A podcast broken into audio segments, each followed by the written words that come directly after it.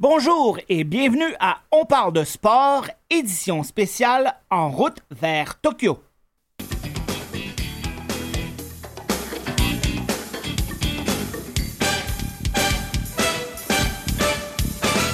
Mon nom est Dominique Tremblay. Je vous présente une série d'émissions qui vous fera connaître une douzaine d'athlètes canadiens qui représenteront le pays aux Jeux paralympiques de Tokyo.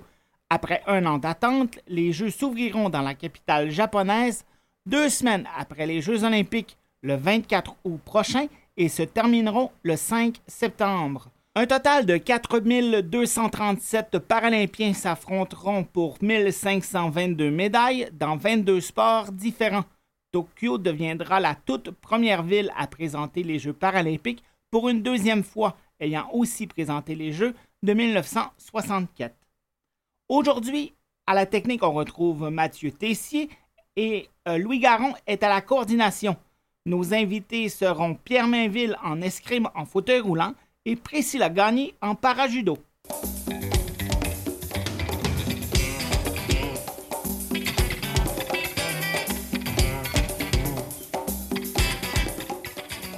L'escrime en fauteuil roulant est un sport paralympique depuis les premiers Jeux à Rome en 1960. Depuis, les règlements ont été adaptés pour respecter le développement des techniques appliquées pour fixer le fauteuil roulant de l'athlète au sol. Les escrimeurs en fauteuil roulant canadiens ont, fait leur début aux Jeux paralympiques de Sydney en 2000. Le vétéran Pierre Mainville en sera quant à lui à ses quatrièmes Jeux. Bonjour Pierre, ça va bien? Oui, ça va bien, toi? Oui, très bien, merci. Et quelles seront tes épreuves à Tokyo?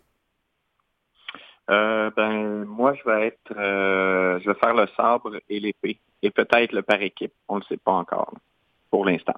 C'est quoi la différence entre le sabre et l'épée? Euh, le sabre, ben, c'est une arme avec, ben, avec avant, c'était avec un, un vrai tranchant. Donc, c'est une lame qu'on peut toucher avec les côtés et la pointe, tandis que la, avec l'épée, c'est seulement que la pointe. Et comment on fait pour euh, compter des points ou des choses comme ça en escrime? Euh, excuse-moi, j'ai pas, pas entendu la question. Comment on fait pour compter les points en escrime ou euh, battre son, son opposant? ben, dans le fond, ce qu'il faut faire, c'est dans le fond, la question, c'est comment je fais pour toucher à l'opposant, c'est ça? Oui, c'est ça, oui. OK. Bon, la différence entre le sabre et l'épée, donc la différence habituellement avec les gens qui sont debout doivent toucher, euh, doivent toucher, ils peuvent toucher les jambes, tandis que nous en fauteuil roulant, c'est pas permis avec l'épée. Tandis qu'au sabre, c'est c'est une arme dans le fond qui était de la cavalerie. Donc on est assis, on est assis sur un cheval, donc les jambes à ce moment-là, ils ne comptent pas pour pour faire une touche. Donc c'est juste le haut du corps c'est la différence entre les deux armes en général. Et euh, quelle est ta classification en, escrime? Ma classification, euh, qu'est-ce que tu veux dire? Tu veux dire ben, combien je suis Les différents handicaps, comment ça fonctionne, la, classification pour toi en escrime? Euh, ben, moi, il y, a trois catégories, dans le fond, en escrime en fauteuil roulant. Donc, il y a la première catégorie qui est la catégorie A, qui est les gens qui ont un, handicap minime, là, c'est souvent euh, soit un pied beau ou soit qui sont amputés d'une jambe ou euh, ben, en tout cas c'est un, un, handicap qui est très minime. Donc ils font quand même l'escrime dans le fauteuil roulant, mais en général n'ont pas nécessairement besoin du fauteuil roulant pour se, pour se déplacer. Puis la catégorie B, qui est en général, bon ben c'est, euh, c'est plus ceux qui, qui, ont soit une paraplégie ou soit euh, euh, ça peut être aussi la sclérose en plaques qu'on voit souvent en catégorie B, qui est très avancée, ou euh, certains autres handicaps, dans le fond, souvent que tu n'as pas les abdominaux et les dorsaux. Donc, euh, c'est plus ça qui va départager. Donc, c'est beaucoup moins rapide euh, dans la catégorie B parce qu'on doit se propulser seulement qu'avec le bras qui est non armé. Euh, tandis que les autres peuvent s'appuyer sur leurs jambes puis pousser avec leurs jambes. Donc, on voit quand même, euh, c'est notoire la, différence de la différence de, vitesse. Puis la catégorie C, souvent, c'est un problème avec l'appréhension de la main. Donc, souvent, c'est comme les, les, les tétraplégiques ou ces gens-là. Tokyo vont être tes quatrièmes Jeux paralympiques. quand, juste avant Rio, tu disais peut-être que ceux de Rio allaient être tes derniers. Qu'est-ce qui t'a fait continuer à faire de l'escrime de haut niveau? Ah ben les, derniers jeux, ben comme pour Tokyo, là, moi j'étais supposé arrêter à Rio, mais euh, euh, la fédération m'a demandé de continuer pour pouvoir entraîner des, plus jeunes qui, avaient commencé, puis pour donner une euh, comme une certaine expérience à, ces personnes-là. Puis j'ai accepté. Je pensais pas nécessairement me qualifier pour Tokyo, puis là, vu que vu que c'est fait, puis j'ai eu quand même des bons résultats. Donc, euh, ben, c'est ça. Je me suis classé finalement. Il y a quand même euh, beaucoup d'escrimeurs canadiens qui vont être à Tokyo. Si, tout va bien, vous allez être quatre. Euh, c'est la première fois qu'il y a autant de profondeur en escrime au pays. Qu'est-ce qui a changé? Qu'est-ce qui a changé? C'est une très bonne question. mais tout ce que je peux dire, c'est qu'il y a c'est peut-être l'Ouest canadien qui s'est un petit peu plus développé. Là, nous autres, on a il y, a un nouveau qui est de Saskatchewan, qui est très bon, qui a 24 ans, qui, euh, qui pourrait, euh, euh, s'il se développe bien, puis s'il veut toujours, qui pourrait monter les échelons pour faire sûrement des médailles à un moment donné dans, dans, certains Paralympiques. puis sinon, je peux pas dire exactement qu'est-ce qui qu'est-ce qui fait qu'il y a un certain développement en escrime, euh, mais, mais j'espère que ça va ça va être bien pour le futur. Je pense que moi j'aime moi j'aimerais ça que l'escrime continue à se développer parce que c'est un très beau sport. C'est sûr que je prêche pour ma paroisse, mais je pense que c'est un, sport qui, euh, qui mérite d'être connu. Donc, c'est en l'essayant qu'on voit vraiment le, plaisir de faire de l'escrime. C'est très difficile quand on fait juste le regarder de comprendre comment ça fonctionne. Donc, il faut vraiment l'essayer pour, euh, pour pouvoir euh, voir la, beauté de ce sport-là.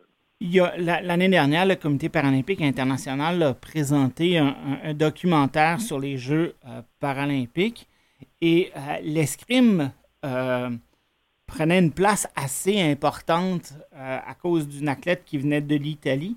Qu'est-ce que tu en as pensé de, du portrait de l'escrime dans ce film-là, si, tu l'as vu?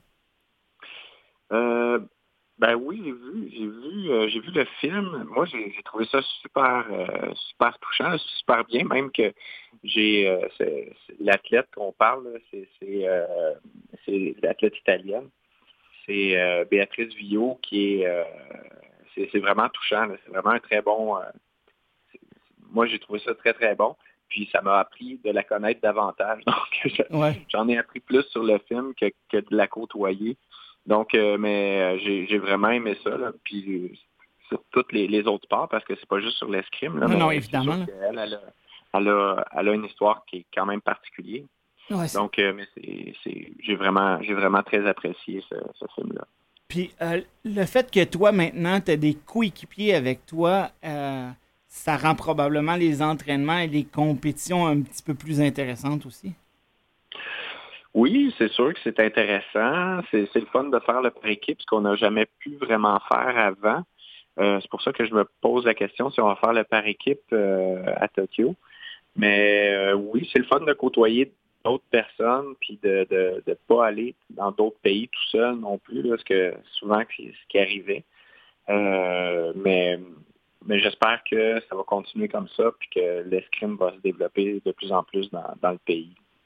Tu as dit que toi particulièrement, qu'est-ce que tu aimes le plus euh, dans l'escrime? Ben, c'est la stratégie. J'aime beaucoup la stratégie. J'aime beaucoup le, ben, le, côté sportif, moi, je, suis un, gars qui aime beaucoup les sports individuels. Donc, euh, j'aime ça le par équipe aussi. J'aime ça faire des sports d'équipe. Mais euh, ce, que, je préfère, c'est vraiment le côté individuel parce que souvent, quand, quand on, est en équipe, si, admettons, on gagne ou on perd, ben ça va être souvent, euh, on peut mettre ça sur la faute des autres ou, sur la faute de l'entraîneur ou peu importe. Là, maintenant, en escrime, ben, ou dans un sport individuel, ben c'est souvent, on, peut juste critiquer soi-même. Donc, euh, c'est ce qui me permet de, de, monter les marches un peu plus vite. Donc, si c'est de ma faute, ben, qu'est-ce qu'il faut que j'améliore pour que, que, ça, ça, aille de l'avant. Et quels seront tes, tes objectifs pour les Jeux de Tokyo?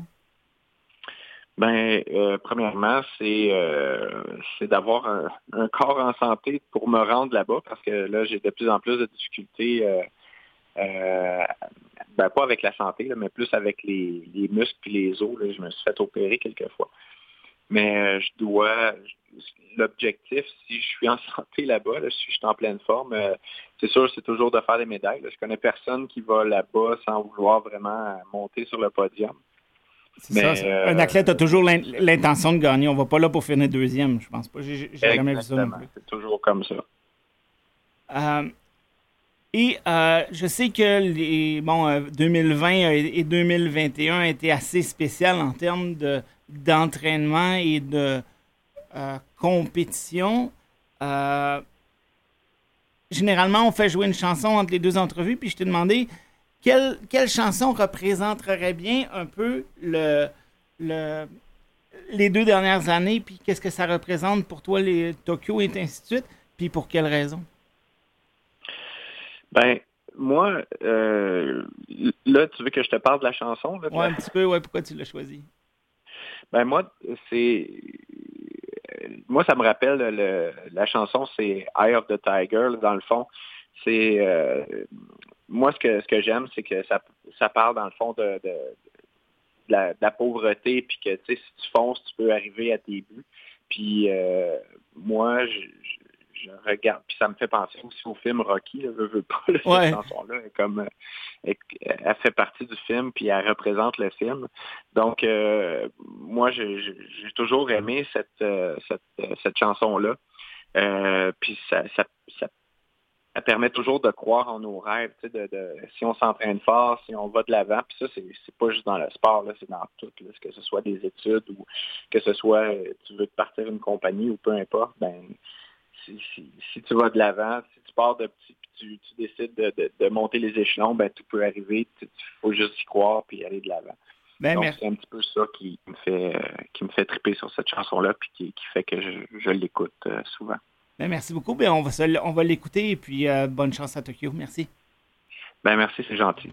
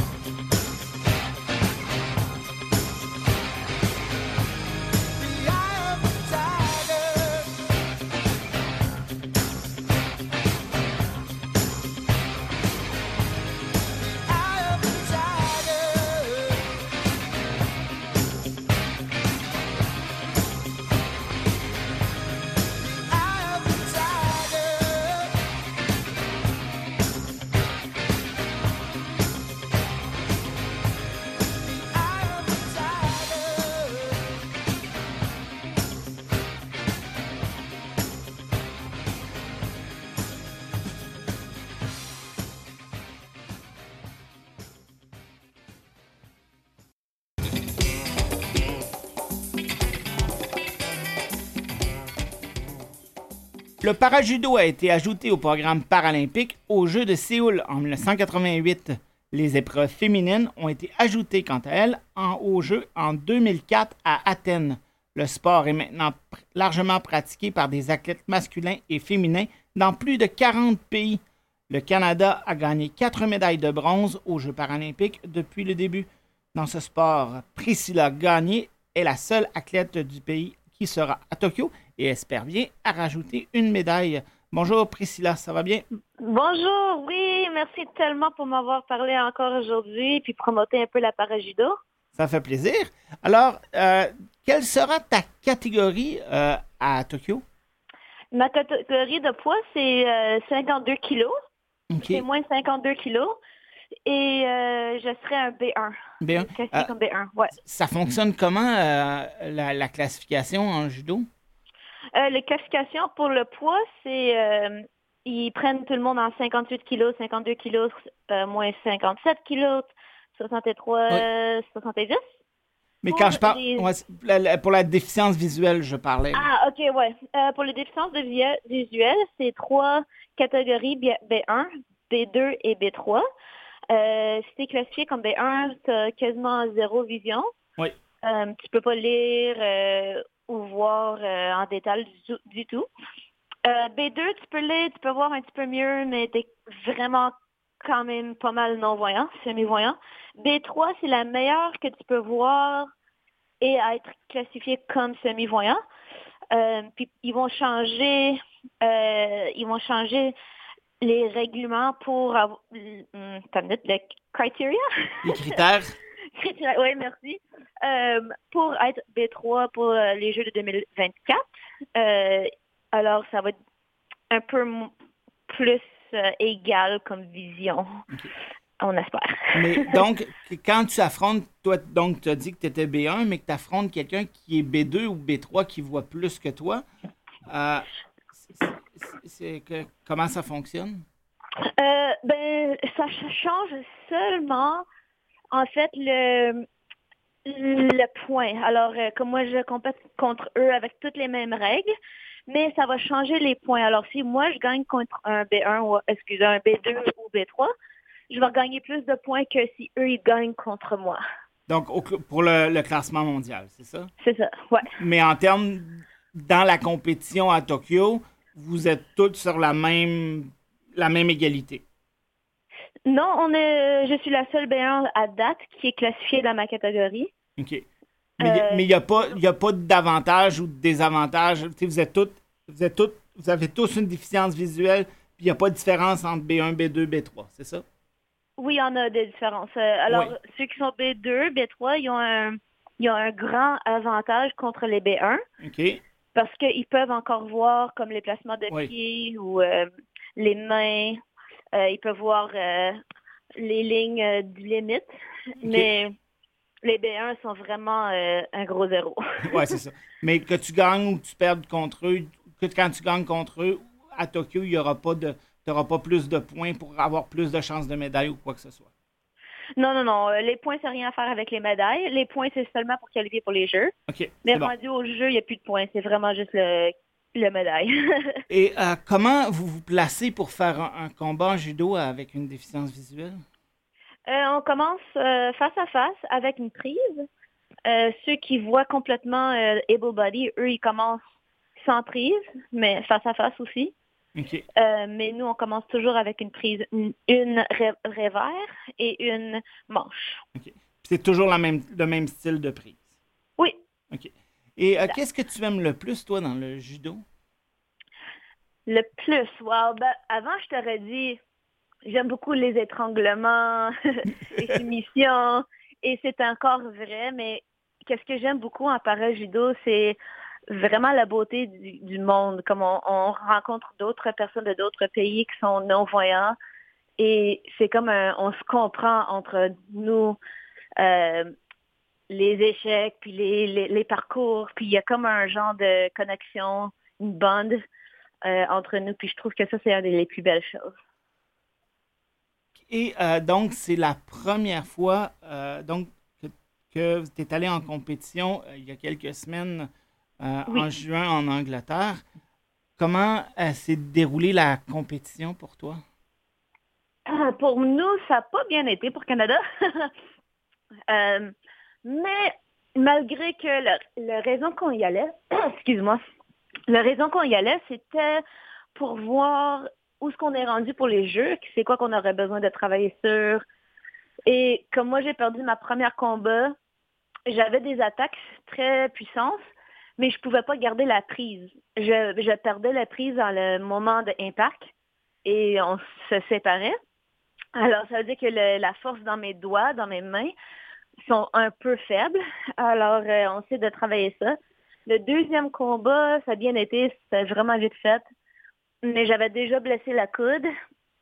Alors, euh, je pouvais pas me compétitionner pour le bronze sans prendre le risque de euh, encore empirer le coude pour Tokyo.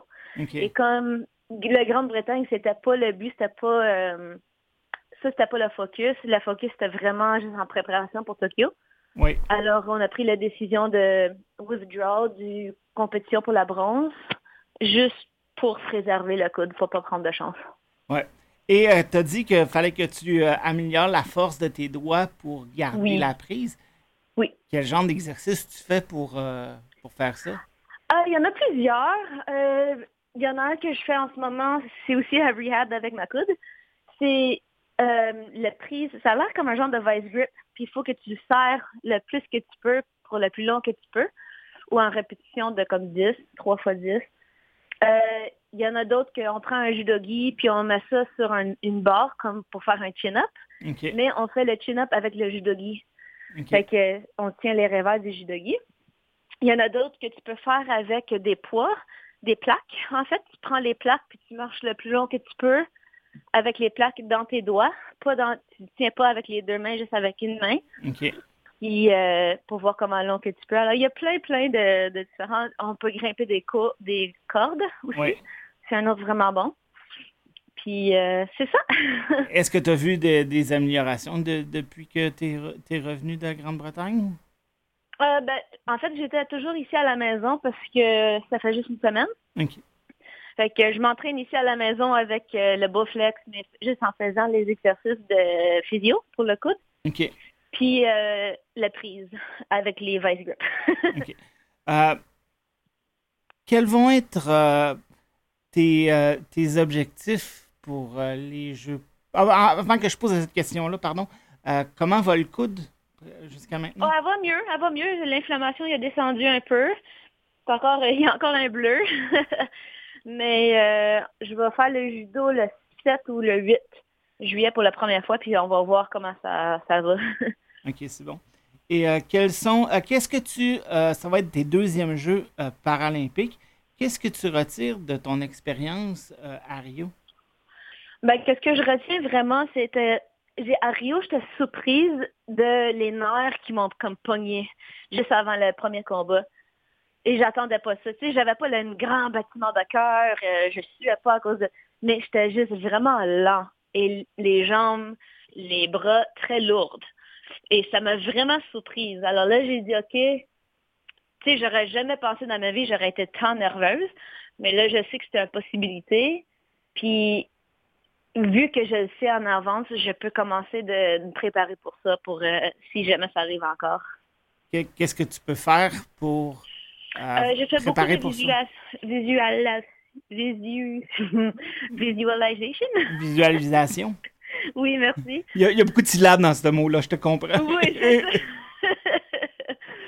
et, euh, et aussi, euh, je parle beaucoup à, quasiment toutes les deux semaines, à peu près deux, trois semaines, avec un, préparation mentale. préparateur mental. Oui, exact. Et euh, c'est ça, fait que on, on, imagine tout ce qui va arriver avant qu'on arrive. À chaque fois que je sors de l'ascenseur ou je rentre dans le dojo, j'imagine que je sors du couloir pour aller dans la compétition. C'est que j'imagine quand je vais dans le dojo, c'est la de compétition. Puis euh, ça m'aide beaucoup. est-ce que est-ce que tu as, eu la chance de, de, te rendre à Tokyo euh, au cours des dernières années pour savoir quoi ça, ça aurait l'air? j'ai été deux fois avant la pandémie. Euh, entre Tokyo puis euh, entre Rio puis maintenant. J'ai été deux fois avant la pandémie. à Tokyo. Puis euh, il y a une grosse décalage. C'est pas très agréable. Oui. Et on peut pas vraiment s'entraîner à cause du COVID avant. Et on peut pas rentrer en village avant sept jours avant qu'on complète. Fait que ça complique les affaires un petit peu. Mais je suis contente que je sais déjà qu'est-ce qui m'attend là-bas. Ça va m'aider beaucoup à me préparer, je pense. Ça. Et euh, quels sont euh, tes objectifs euh, pour Tokyo?